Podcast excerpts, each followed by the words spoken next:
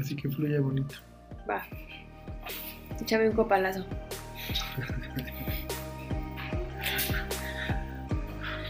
Bueno, Te voy a desahogar. bueno, ahí va.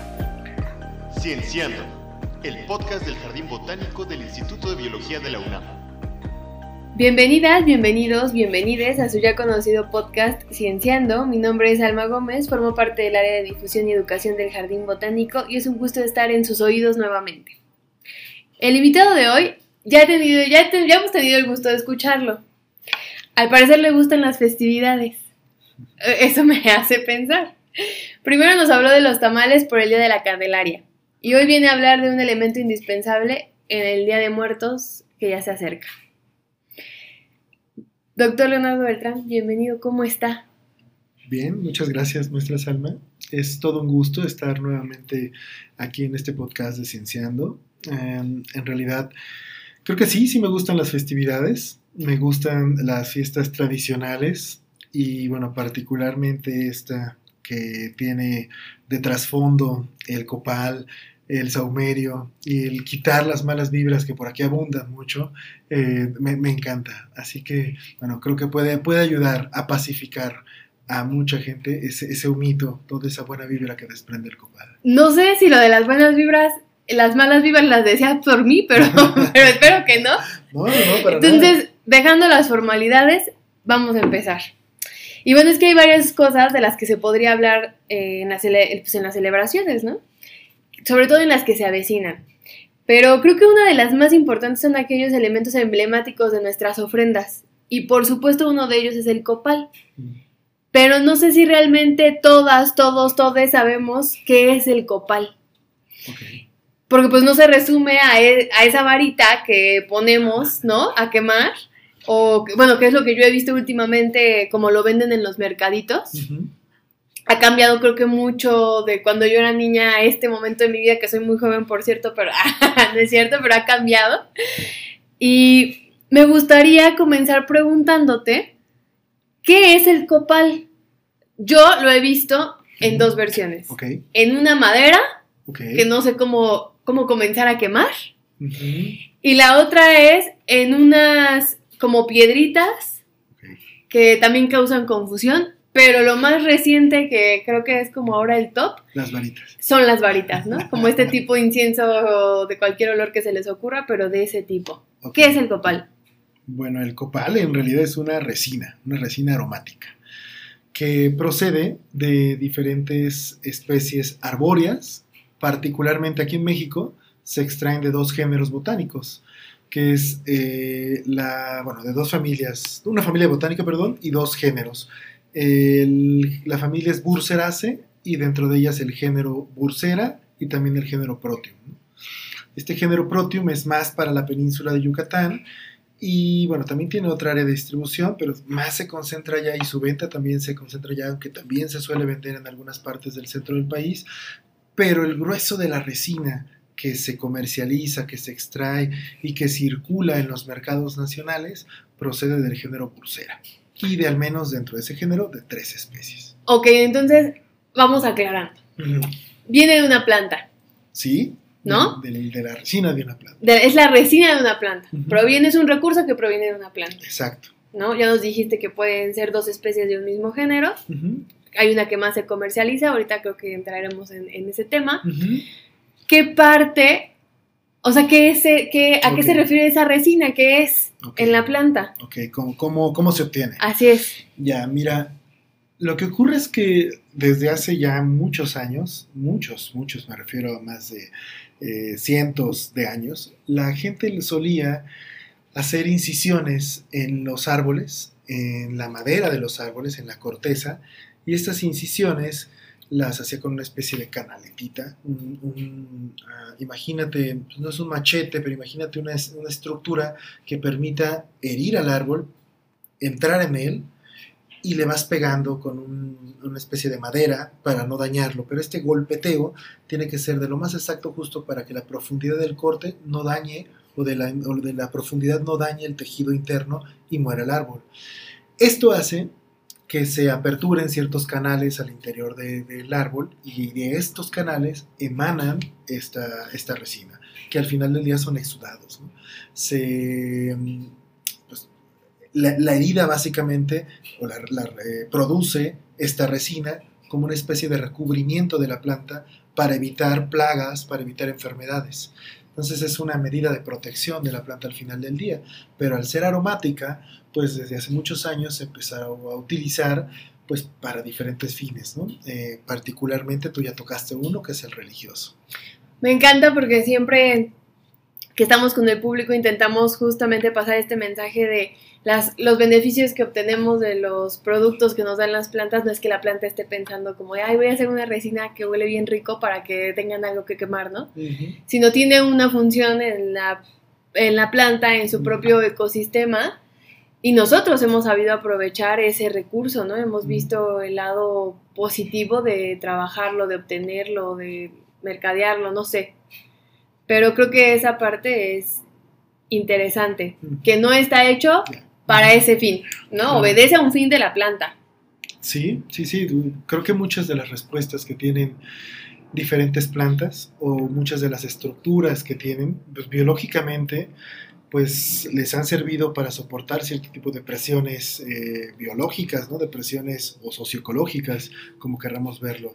Pero en realidad, pues más bien es a partir de este fin utilitarista que, pues en buena medida presentan las poblaciones rurales, que pues empiezan a hacer uso de estas partes de las plantas y pues, pues experimentación, pues van dándole utilidad y van empleándolo para diferentes fines, ¿no? Ok, oye, entonces quítame de esta duda porque ahora ya me, me carcome. Okay. Sí, entonces es posible haberla visto en el mercado en madera, ah, claro. en resina, uh -huh. que son estos piedritas a las que yo me refería, sí. y en varita. En varita, pues ya es un proceso, ¿no? Okay. Mucho más actual. Más sintético. Eh, sí, en realidad sí, en realidad es un proceso más elaborado, este, que requiere, pues, un producto menos fino en términos de calidad, porque se mezcla con otras características, pero te permite, pues, tener un producto a largo plazo y venderlo también a un costo mucho más elevado, es decir, deja de ser un commodity para poder adquirir un costo pues que, que beneficie ya no al recolector o al comerciante, sino ya una empresa ¿no? que se encarga de todo este procesamiento o, de todo este sistema eh, de producción, transformación. Ahora, lo que mencionas como la, maderita, en realidad es un pedazo de, son porciones de esta resina que va emanando que se mezcla con corteza. Entonces lo que ves, esta maderita en realidad es corteza. Y eso es lo que en muchas regiones se conoce como la mirra. Este, entonces es corteza pegada, así, justo adherida con la resina. Y da una apariencia, pues, como si, estuviese, manchada la madera, ¿no? Este, pero bueno, eso es lo que se conocía como mirra, que en otras regiones del mundo, por ejemplo, las han empleado a partir de otras especies también, de igual de la familia Burseraceae, pero de otro género que se, llama Boswellia. Este, y en Medio Oriente, por ejemplo, en toda esa región, ese es uno de los géneros dominantes y de ahí viene la mirra. Ahora esas piedritas que mencionas es otra cosa. Este, te mencioné al inicio que los recolectores lo que se van a hacer es estas incisiones en el tallo, van... Eh, lastimando de una forma no negativa, sino van hiriendo al árbol para generar esta secreción. Una vez lo que hacen es dañar estos conductos, empieza a emanar esta resina y los señores lo que suelen hacer, porque son casi hombres los que llegan a hacer esta actividad, es poner unas hojitas, en ocasiones son de encino, en ocasiones de otras plantas, dependiendo la región en donde cortan, que conducen esta resinita que va saliendo hacia unas canaletas. Y esas canaletas tradicionalmente son de las hojas de un maguey, de un agave, pero en otras regiones y dependiendo también del nivel de transformación cultural, ya también llegan a emplear, por ejemplo, eh, perdón por el comercial, pero eh, llegan a utilizar eh, botes de refresco. Particularmente pues les gusta la Coca-Cola. Entonces llegan a poner estos botes de Coca-Cola, los, los parten a la mitad y ahí almacenan la resina. va quedando a, a apariencia como de una canaleta, como la conocen ellos, y día con día los señores van y limpian esta, eh, esta, esta, canaleta. ¿Por qué? Porque les van a cayendo, le va cayendo hojitas, ramitas, se le pegan insectos. A medida que esta canaleta y la resina que está en su interior queda más limpia, el costo que adquiere es mucho mayor. En ocasiones venden toda la canaleta junta, que queda de manera como de un tabique, un tabique, un tabique de casi pura resina. Pero en ocasiones lo llegan a partir y lo rompen. Y cuando lo van picando, se generan estas piedritas que mencionas tú. Estas piedritas sumadas a lo que va quedando eh, cuando, la, cuando va emanando la resina, que van quedando una especie como de lagrimitas, que son como bolitas, que se le llama justamente copal lágrima. Entonces es otra calidad también del copal.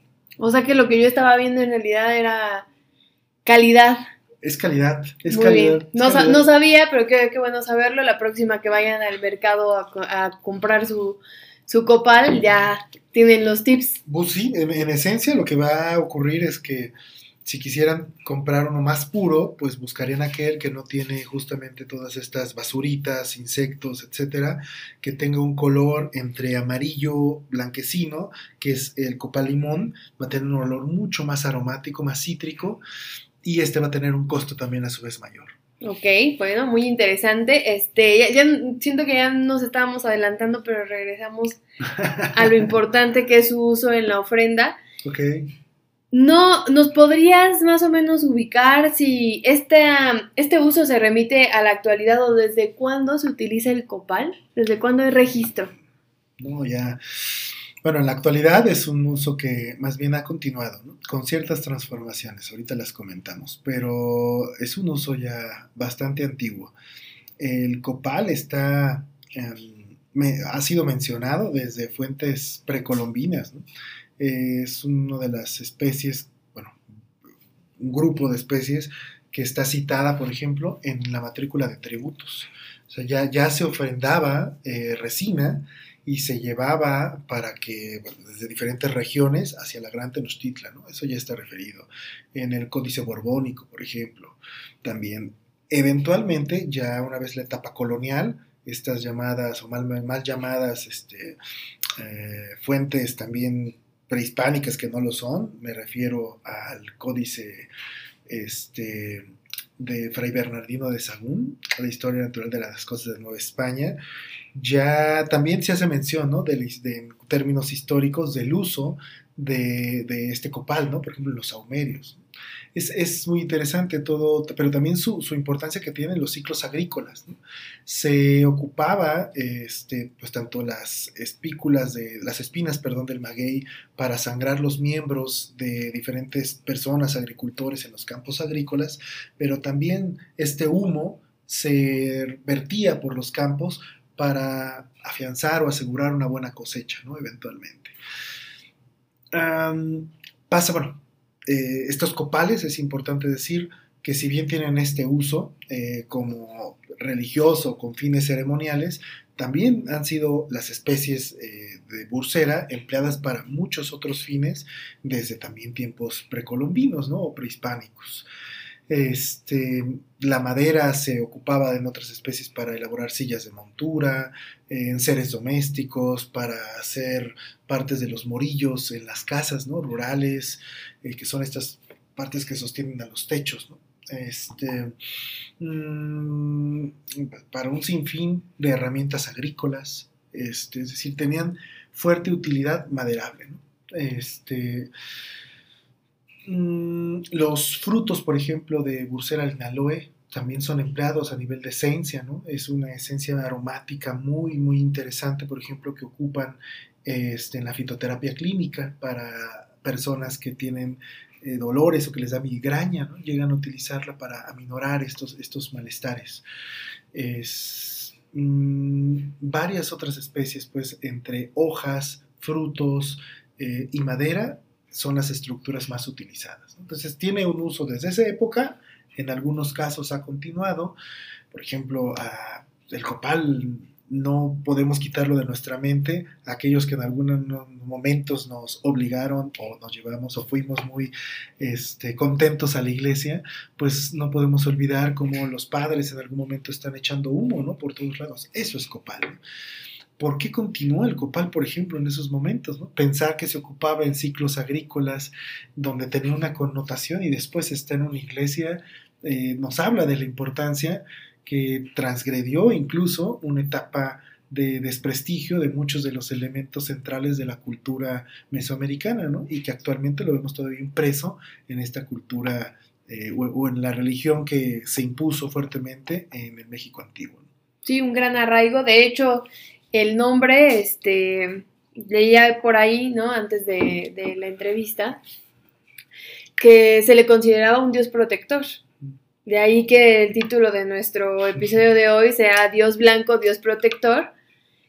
Me pareció interesante porque justo hablaba del uso del humo para esto, ¿no? Y, ya había tenido como otros, otras, este, anécdotas que me comentaban de su uso en los temazcales y cómo servía para identificar enfermedades, o sea, cómo ha prevalecido justamente su uso en nuestra cultura, tal vez sí en diferentes Em, sectores, ¿no? Utilizado de diferentes maneras, pero es interesante pensar, porque uno piensa en el copal solamente en la ofrenda, ¿no? Como tal, como producto, pero no como planta, ni como todos los usos que pueda tener, ni las implicaciones que tiene la extracción del recurso para lo que sea, ¿no? Para el fin que tenga.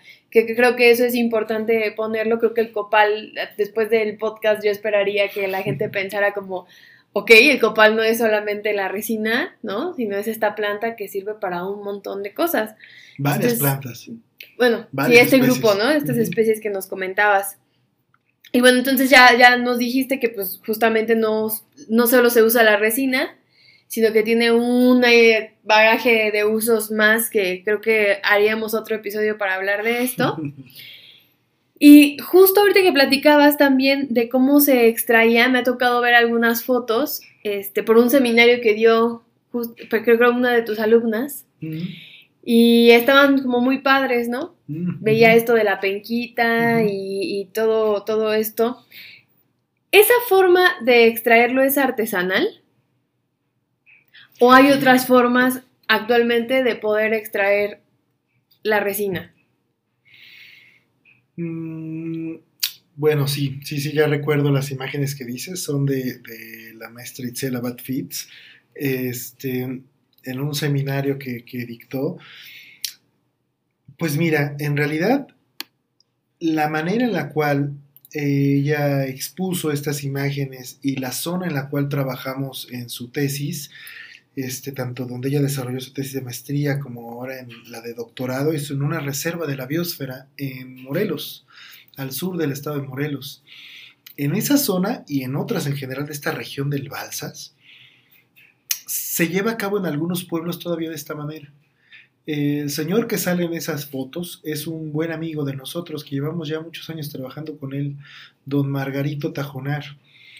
Y don Margarito es uno de esos copaleros que dentro de su pueblo es este granito en el arroz, que todavía le gusta eh, pues llevar a cabo prácticas que ya no todos en el pueblo realizan, porque es mucho más cansado. O sea, poner la canaleta eh, con penquita de maguey involucra ir a cortar esas hojas de maguey de ciertas medidas, de ciertos tamaños, de ciertas formas que amolden a cada árbol ponerlas con el cintillo del Ixtle también requiere un, trabajo extra. Eh, poner esta hojita de encino de otra especie que soporte y que vaya guiando también es otro trabajo. Ir y limpiar día con día es otro trabajo. Entonces, bueno, podría decirte que sí es una forma artesanal, pero no es un patrón en, en general, es un patrón regional pero sí de alguna forma en varias de esas comunidades algunas personas llegan a desarrollarlo. Pero es una actividad que poco a poco ha estado presentándose en desuso. Mm, entonces, incluso dentro del pueblo donde vive don Margarito, que, que aprovecho el comercial y mando saludos hasta la comunidad de Los Sauces, elegido de Los Sauces, este, en Tepalcingo, Morelos, espero nos estén escuchando, pues también hay muchos jóvenes, ¿no? Que se quieran, digamos, abocar a esta actividad, pero que en realidad, pues no cuentan mm, con las suficientes ganas quizá, o con el suficiente tiempo o el interés para desarrollarlo de esta forma. Entonces, no lo hacen ya así, pero también hay gente adulta de la misma edad de Margarito, un poquito más jóvenes que tampoco lo hacen así. Entonces, esto de meternos como que si es artesanal, si es tradicional y si se conserva y si todo el mundo lo hace así, no me eh, no metería las manos al fuego como para, decir, pero sí hay un buen grupo de gente, de copaleros, de recolectores que tienden a hacerlo de esta forma. Oye, y ya que, ya que pusiste sobre la mesa también la comunidad y que hay todavía un grupo más de personas que se dedican activamente a esto, ¿no? Que seguramente gran parte de la, de la obtención de recursos económicos viene de, este, de esta práctica. ¿Cómo es la situación en estos lugares en relación y pensando en el uso y la conservación de la planta? Ok. Es, una excelente pregunta. Digo, todas las que has hecho son interesantes, pero esta personalmente me gusta, ¿no? Porque quizás se aboca mucho a lo que a mí me interesa investigar. Mm, particularmente creo que hay una, relación muy directa entre la situación de vida de muchas de estas poblaciones rurales con respecto a la intensidad en la cual llevan a cabo los aprovechamientos de este y otro grupo de recursos. Es decir, a, a, mayor pobreza generalmente tiende a existir una mayor dependencia de los recursos naturales. De tal suerte que muchas de las familias que hay en estos sitios pues dependen del copal y de varias otras especies. ¿Qué ocurre? Em, pues en realidad, como decía, si tienes cierto conocimiento de cómo se hace este aprovechamiento, lo que uno puede ver cuando ve un árbol que ya está aprovechado, que está shimado, que como le llaman ellos, pues lo que puedes ver en este árbol es que a lo largo de todo el tallo vas a ver un montón de incisiones. Cada conjunto de estas incisiones es una temporada de aprovechamiento. ¿Qué es lo que ocurre? Que van, hacen una herida, dejan que escurra, ponen la canaleta, al otro día van, vuelven a hacer otra herida y sigue escurriendo en una misma sección. Entonces uno puede contar básicamente cuántas veces ha sido aprovechado un árbol por este número de conjunto de, incisiones. Pero si no tienes este nivel de conocimiento y agudiza también la pobreza en tu familia, pues mucha de la gente lo que hace es incisiones de una forma eh, pues poco benévola con el individuo, eh, técnicamente le diríamos que no es sostenible y entonces lo que hace en realidad es penetrar a tal grado que va secando esa sección del árbol y en el poco tiempo muere. Entonces, pues lo que genera es que una actividad que podría a largo plazo representar una, ah, un ingreso económico para estas familias, pues en realidad al o no tener conocimiento de cómo se hace o al tener una necesidad muy imperante que domina sobre o tiende a dominar sobre este conocimiento o expresión de conocimiento que tiene la gente, pues en muchos casos conlleva a que el recurso vaya en declive. O sea que hacer bien esta práctica no es trivial. No mata al árbol. No. Bueno, no, mata a la planta. No. ¿No? No, los individuos no, no los mata. No, los mata. Hemos contado individuos en campo que tienen más de 65 conjuntos de incisiones o sea, han sido aprovechados por más de 65 años.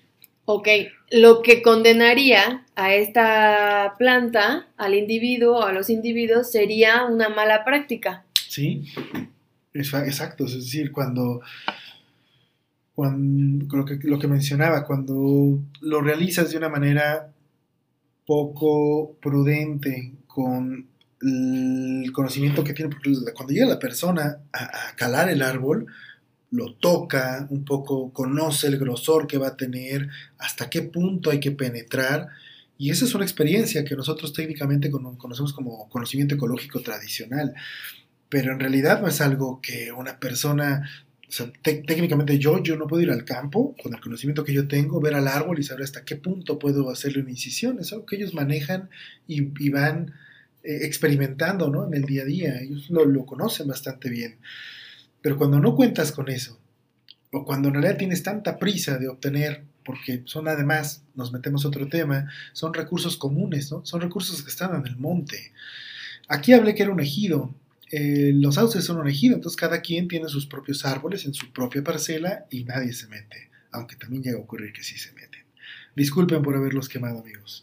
Pero eh, en otros lugares, en realidad, esos árboles están en el monte y quien llegue primero es de sí, Es el que... Y justamente, fíjate, mi siguiente pregunta iba en función de esto, que hay de las comunidades que se dedican al mercado del copal, ¿no? Mm. O sea, ¿qué tan...? Porque hasta donde entiendo, creo que el momento cumbre del uso del copal es en estas festividades, cuando más se comercializa. Eso pienso yo, no lo sé.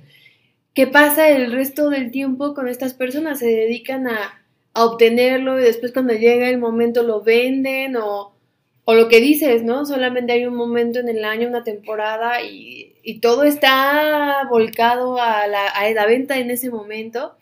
¿A qué se dedican el resto del año? ¿Qué pasa? Ok. Mira, mm, primero me gustaría responder parte que, con, que conecta con lo que te venía indicando en la pregunta anterior. Y es el hecho que en muchos de estos lugares, y cuando me refiero a lugares, es particularmente la región del Balsas, eh, que abarca varios estados de la República Mexicana, ocho. Pero en la región del Alto Balsas, em, que es Morelos, Guerrero, Puebla, Cachito de Tlaxcala, parte del Estado de México, ahí se concentra un área de extracción muy importante del copal. Muchas de esas comunidades se dedican, de las comunidades que hay pues en esta región, se dedican fuertemente a la extracción de esta resina de varias especies. Hay varios pueblos en donde ya se han acabado estos árboles. Entonces, la problemática aparece como a manera de radar, de ampliación de radar se lo acaban y en ocasiones llegan a pedir permiso a otros pueblos si les dan oportunidad de raspar los árboles. Cuando hay comunicación con otros pueblos que no trabajan la resina. no hay competencia. Sí, no hay competencia, les permiten, entran, los raspan, en ocasiones lo hacen de una forma prudente, sostenible, en ocasiones no, y matan también a esos árboles, se generan conflictos, etcétera. En el peor de los casos, lo que llega a ocurrir es que no se pide permiso y solamente son comunidades, imagínate como comunidades nómadas, que van en los montes por toda esta época del año, bueno, meses atrás, yendo de cerros en cerros, poniendo canaletas en árboles que no son suyos y van recolectando el copal. Se generan conflictos intercomunitarios fuertes, pero además, pues ellos obtienen un copal clandestino, por decirlo así, y después lo van y lo comercializan. Te toqué aquí ya el tema de que hay conflictos, te toqué el tema de que no piden permiso, en ocasiones sí, pero también, y eso conecta con la otra, ¿qué pasa cuando están vendiéndolo? Eh, y ahorita voy a conectar con la última pregunta que hiciste. Cuando lo están vendiendo, en muy pocas comunidades en realidad alcanzan el precio que es debido por, la, por, por todo el trabajo que realizan. Y no porque uno quiera que ganen más, ¿no? Porque son gente que vive bajo condiciones precarias, ¿no? En muchos casos, ¿no? O, con poco, poco ingreso económico, sino porque en realidad involucra un trabajo de meses. O sea, ellos no pusieron la canaleta ayer y se llenó en un día, ¿no? Involucra un trabajo muy minucioso, como lo indicaba al inicio, pero de aproximadamente tres, cuatro meses, ¿no? En donde van recolectando y van recolectando hasta que acomodan y eventualmente venden. Cuando esta resina no tiene permisos de remisión por parte de la Secretaría de Medio Ambiente y Recursos Naturales, esta resina corre el riesgo de ser deportada, de ser atrapada por la Profepa y que estas personas puedan ser eh, encarceladas por estar comercializando un recurso forestal no maderable. O sea que Sin sí hay un permiso para dedicarse a esto. Sí hay un permiso. Hay un permiso, hay una norma exclusiva para el aprovechamiento y comercialización de resinas. Eh, de hecho, se acaba de reformar, colaboramos en la, en la edición de esta norma. De hecho, todavía, bueno, no, no, no quisiera mentir, no tengo certeza si ya como tal todos estos ajustes se hicieron porque se vertieron sobre todas las normas de los no maderables, este, desde colecta de cortezas, resinas, etcétera, bulbillos, todos los que son no maderables, pero particularmente para resinas sí, sí hay especificaciones técnicas de cómo se debe de hacer. Oye, ¿y esto no debería elevar el precio al que lo Sí. venden? Exactamente. ¿Eso no debería ser un beneficio para ellos? Digo, te estás comprando una resina que Eso es lo que está avalada legalmente, ¿no? Eso es lo que se busca, pero no todas las comunidades tienen esta posibilidad. La comunidad, el ejido de los sauces la tiene. El ejido de los sauces es uno de los pocos lugares en el estado de Morelos y en general en el Balsas que cuenta con estas características. Ellos emiten estas, estos, tienen estos permisos de remisión, estas notas, y en realidad año con año pues pueden estar comercializando su resina sin ningún problema. Eh, incluso el kilo de resina pues les ha incrementado sustancialmente el costo, ¿no? O sea, sin un permiso de remisión, o sea, puede estar entre 600, 700 pesos y con este permiso puede incrementar casi al doble.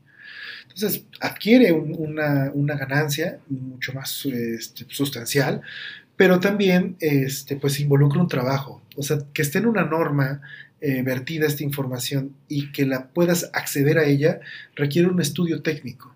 Un estudio técnico que no hace cualquier persona, lo hace un forestal. Entonces tienes que pagar al forestal. Tienes que llevar a cabo un inventario en el monte para saber cuántos árboles hay, cómo los aprovechas y llevar a cabo todo un inventario y un estudio ecológico productivo para saber cuánto estás generando en volúmenes de, resina, cuánto vas a aprovechar, etc. Requiere pues cuentas, requiere inversión económica y requiere alguien que te esté asesorando. Y eso no cualquier persona, cualquier ejido lo puede pagar. No, pues supongo que debe haber una organización bastante pesada para lograrlo, porque entre tantas personas, pues como unir esta filosofía de venta, que todos vean el beneficio de unirse a esta causa.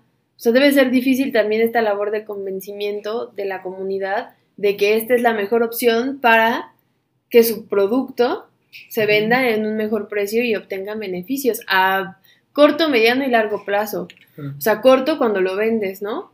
Mediano, pues en el proceso y largo plazo que tus plantas puedan seguirte dando este recurso y tus los que vienen detrás que se quieran dedicar a esta misma eh, a est- a esta misma práctica, pues lo puedan seguir haciendo porque igual y si sabes, Claro. pero ya no tienes plantas, Claro. ¿qué haces, no? Claro, no, tienes toda la razón, o sea, es una...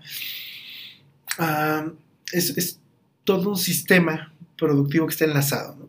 Eh, y que si tú en este momento del tiempo llevas a cabo una actividad que te permite y la estás visualizando a largo plazo, pues vas a tener un beneficio tanto económico como productivo y vas a estar conservando al mismo tiempo, es decir, es la panacea, es esto que todos aspiraríamos dentro de la biología de la conservación ¿no? y dentro del desarrollo sostenible, lograr que esto pudiese ser asequible con un producto, un recurso forestal no maderable.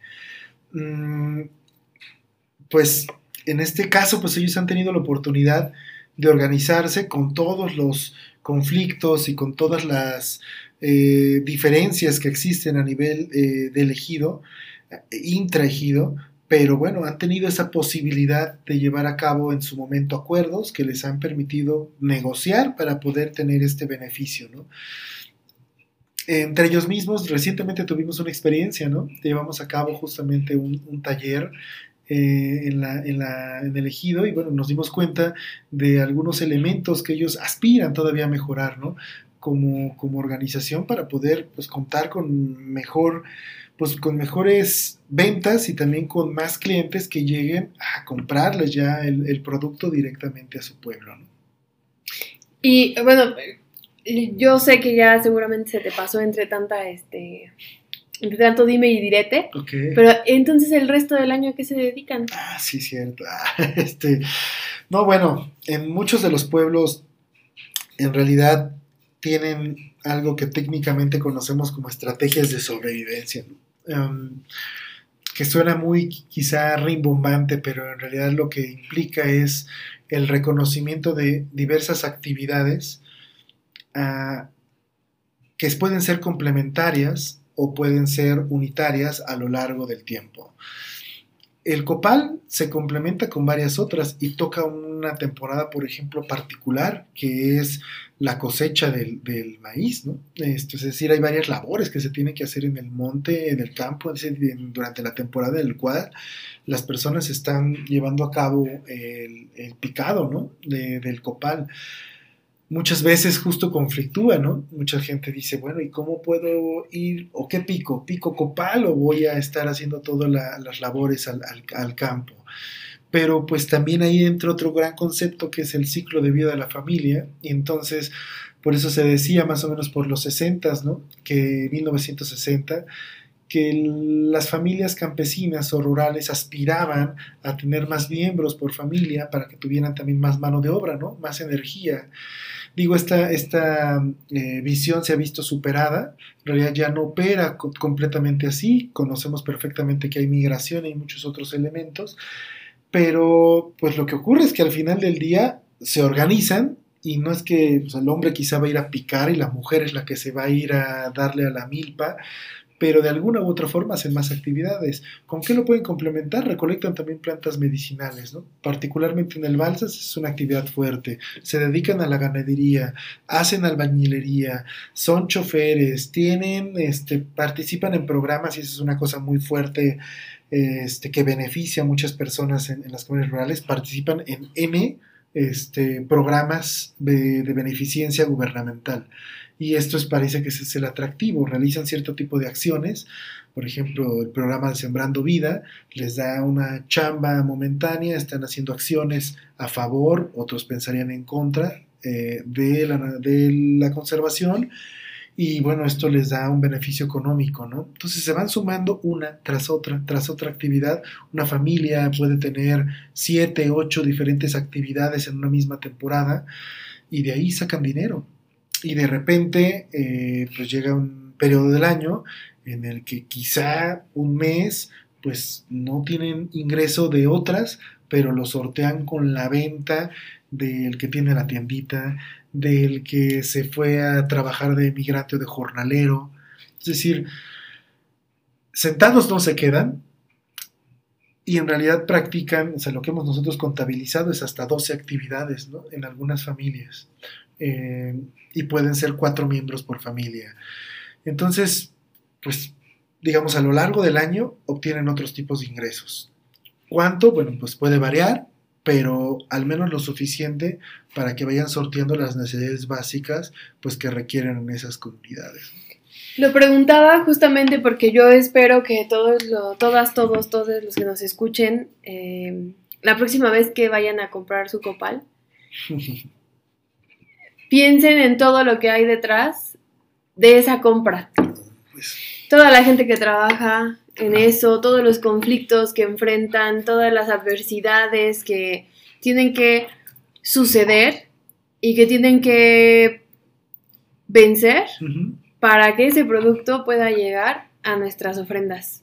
¿no? Creo que eso es importante, como darle el valor y el reconocimiento a las personas que aún hacen posible que tengamos en nuestras casas un poquito de tradición. Claro, un poquito de tradición, un poquito, un poquito de ellos, ¿no? En nuestras, en nuestras vidas. Mm, imagina, no sé, a mí, me pasa mucho por la cabeza el, pensar de repente cuando visualizo el caso de, de los sauces, pensar que muchos de los pueblos que se dedican a esta actividad pudieran tener la posibilidad de estar comercializándolo a un precio pues más beneficioso para ellos este, y también de una forma en la cual no tuviesen problema si ya llevan la resina, que se las retiren, que se las confisquen por no tener estos, estos permisos de remisión, aspirar a ello, aspirar a que superáramos ese, ese nivel, me parecería un avance sustancial en la silvicultura mexicana, ¿no? La silvicultura tropical mexicana sería una cosa fabulosa, una de las metas al menos que desde el laboratorio en el, en el cual yo trabajo se, me, se me, me, parece algo sustancial que nos encantaría poder lograr. Um, porque creo que eso beneficiaría no solo a nosotros en las ciudades cuando tuviésemos este producto, sino también impactaría directamente en la conservación de, estos, de, estos, de estas especies, ¿no? De las cuales se colecta.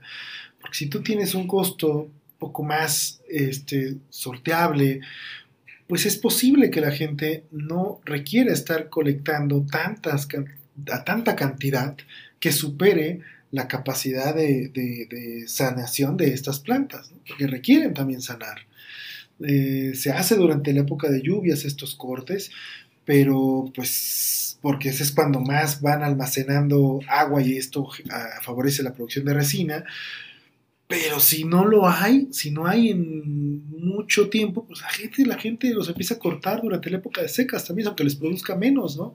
Lo que casi casi conduce a la muerte de los árboles. ¿no? Claro, unas por otras. Sí, entonces, no sé, yo aspiraría, o personalmente me gusta, me gusta pensar en esta posibilidad, ¿no? En este escenario utópico, en donde podríamos en algún momento pensar en que muchos de estas comunidades tuvieran esta posibilidad de contar con estos estudios técnicos que les posibilitaran tener estos permisos de remisión y que lo que nos llegue a nosotros, a los mercados, también fuésemos más juiciosos, ¿no?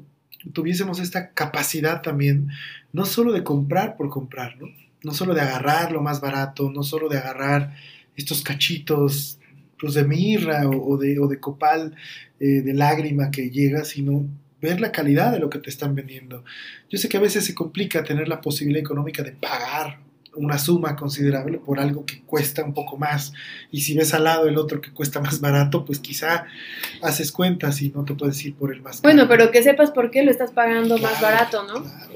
O sea, creo que justamente el este, mensaje, el, el mensaje y la el fin de este de estos episodios es no convencer a nada a nadie de nada, claro. sino poner información en, la, en los oídos de todos, uh -huh. que les permitan tomar mejores decisiones o que puedan argumentar esas decisiones que toman y pues por eso es importante compartir esta información. Claro. Así que te agradezco porque Ah, ya se acabó, como que queriendo y no queriendo ya se nos acabó el tiempo. Oh, se fue ¿tan volando. rápido? Así es, pero te agradezco mucho el tiempo que nos, que nos diste. ¿Ya no hay más preguntas? Ya no. Eh, Lo dejamos para una parte 2. Ok, Voy a hacer unos avisos parroquiales antes de, antes de despedirnos formalmente. muy bien. Y la primera es que los esperamos en la visita temática de octubre, que se hace llamar Botánica del Oculto, Ceremonias y Rituales.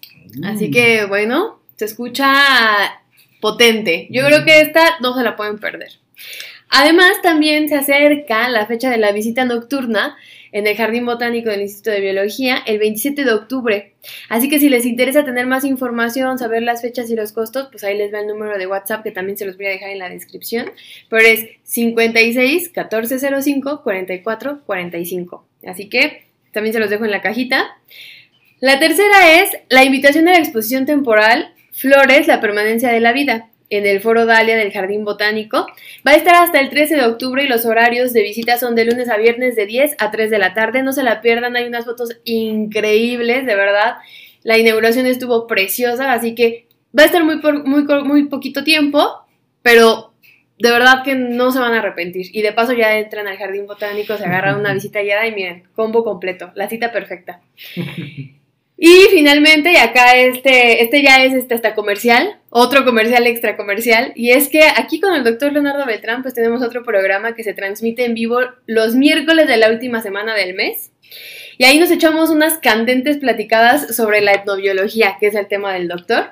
Se ponen bien interesantes y para nada son difíciles de escuchar o de entender, así que también por allá los esperamos, ¿verdad? Pero ya tenemos nueva invitada para, para este programa. ¿Te acuerdas quién es? Así es, nos va a acompañar el siguiente mes, El siguiente el- mes. eh, en octubre, la doctora Andrea Martínez Balleste, también colega del Jardín Botánica, queridísima, chulada de persona, así que allá va a estar. Los esperamos también en el otro programa, también se pone muy bueno.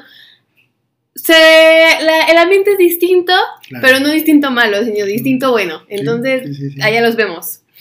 Y bueno, finalmente los agradecimientos. Eh, Leo, muchas gracias por aceptar estar una vez más acá. Yo creo que sí, este, ahí te vamos agendando para, para otros futuros episodios. Creo que hay mucho que decir desde los laboratorios donde están. Este, también vamos a ir agendando al resto de, los colegas que han estado también en el otro podcast que podrían ponernos acá otros temas interesantes. Con todo gusto, muchas gracias. A mí eh, me, encanta poder tener la oportunidad de, platicar un poco, de chismear y de contar justamente o ir aterrizando ¿no? estos temas eh, de una forma en la cual pueda ser asequible para, para un montón de público. Pues muchas gracias. No, es que nada más se me vino a la mente pues lo del blog. Creo que no lo escuché por ahí. Ah, sí, sí, pero es que, es que, el doctor parece que trae agendada.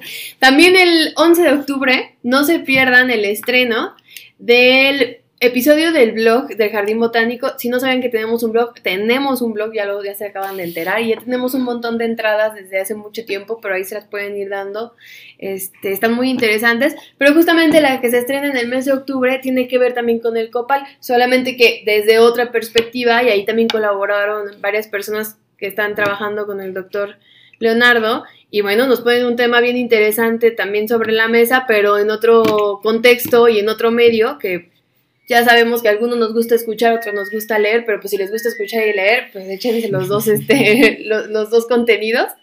Y ahora sí, ¿ya puedo cerrar, doctor? Ya, gracias. Muy, muy bien, muchas gracias.